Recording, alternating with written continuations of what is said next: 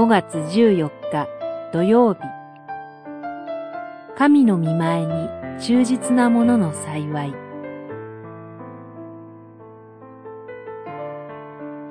ルツ記2章から4章。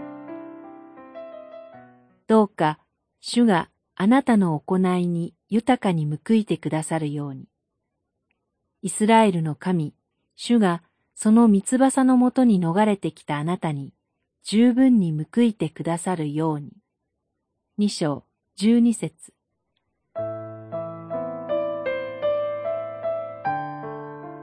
人を用いて伝道なさる神は、同じく人を通して、神に対して忠実な者に幸いの歩みをお与えくださいます。ルツにとってそれはボアズの存在でした。ユダヤでの新生活、ゼロからとも言える生活は、立法によって許されていた落ち穂拾いから始まります。その落ち穂拾いを通して、ルツはボアズと出会うのです。私たちも御言葉に従う生活の中で様々な人と出会います。教会では兄弟姉妹に、地域ではご近所さんに、学校や職場では友達や先生、上司や同僚、また一緒に暮らす家族もそうです。そういう人たちとの生活の中で、神は私たちに幸いをお与えくださろうとしている。御言葉に忠実なものとして生きよ、とおっしゃっておられるのです。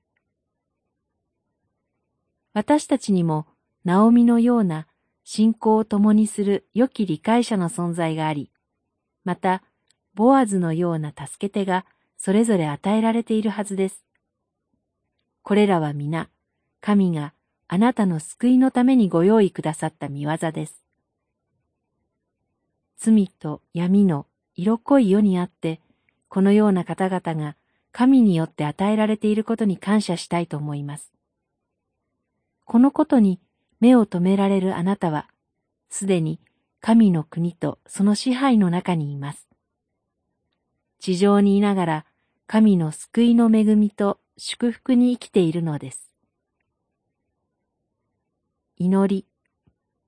丸一。あなたの人生を思慮深く導いておられる神への感謝。丸二。神がこれまでご用意くださった隣人を覚えて